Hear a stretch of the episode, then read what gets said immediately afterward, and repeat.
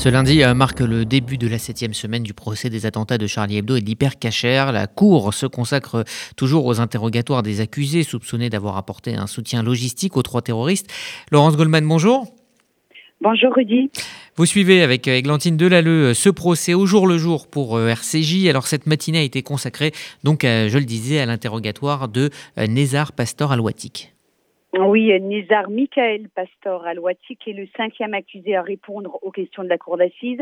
Il a 35 ans, les cheveux coupés très courts, il est vêtu d'un jean, le torse moulé dans un pull noir. Il est accusé d'association de malfaiteurs terroristes. Il était très proche de Koulibaly.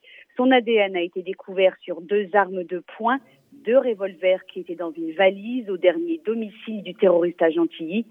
Son profil génétique a également été détecté sur un gant retrouvé à l'hypercachère. C'est le premier assesseur qui conduit l'audition. Comment a-t-il rencontré Koulibaly? À la prison de Villepinte, ils étaient affectés ensemble à la buanderie. Comme ses comparses présents dans le box des accusés, Pasteur Alvatic décrit un homme normal avec un certain charisme. Il est posé, on parle, on discute de tout et de rien, on rigole. Dolly, le surnom de Koulibaly, je l'appréciais beaucoup. Parliez-vous de religion en prison demande le juge. Pas de religion à proprement parler, mais on se donne des petits challenges dans une atmosphère détendue. Il dit Est-ce que tu connais telle ou telle sourate? Non, alors essaye d'en apprendre une autre. Il m'a jamais parlé de djihad ou de haine anti-juif. Il savait très bien quelle était ma situation familiale. La sœur de Pasteur Alouatik est mariée à un juif.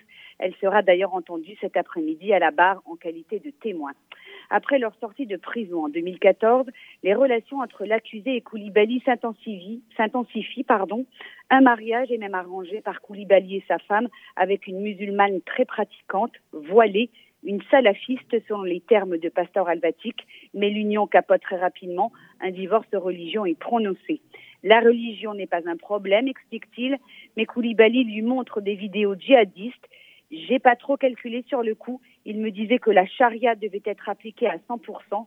À cette époque, tout le monde voulait aller en Syrie de manière pacifique, d'autres pour aller faire des monstruosités. Il connaissait mon positionnement. J'ai pas vu le mal en lui. Alors le juge l'a aussi interrogé hein, sur les chefs d'accusation hein, pour lesquels il comparait. Oui, c'est là que les choses se compliquent, se compliquent pour Pastor Alvatic.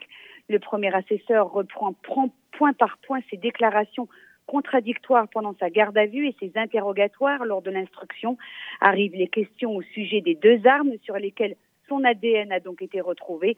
Pastor Alvatic raconte la journée du 5 janvier 2015 deux jours avant l'attaque de Charlie Hebdo. Et là, je vais citer intégralement ses propos. Je demande à Koulibaly s'il peut m'accompagner chez ma sœur récupérer des affaires. Il m'accompagne. Il me dit, j'ai des choses à faire.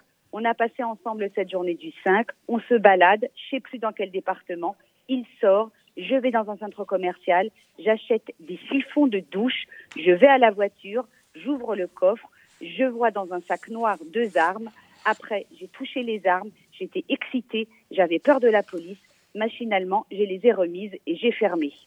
Le premier assesseur qui l'interroge reste calme. Koulibaly, est-il venu déposer des armes chez vous? Jamais de la vie. Je n'ai jamais été une nourrice dans la vie. Tout ce qui était en rapport avec ça, je m'éloignais. Je baignais dans aucun trafic. L'accusé s'agite, il tente de convaincre de sa bonne foi. Il n'a rien vu, ne connaît personne et surtout, il ne savait rien des intentions terroristes des Koulibaly. Il n'a jamais entendu parler des Kouachi. Il semble même découvrir des éléments du dossier, comme ce SMS Théou Daoula reçu sur son téléphone. C'est quoi Daoula lui demande le juge.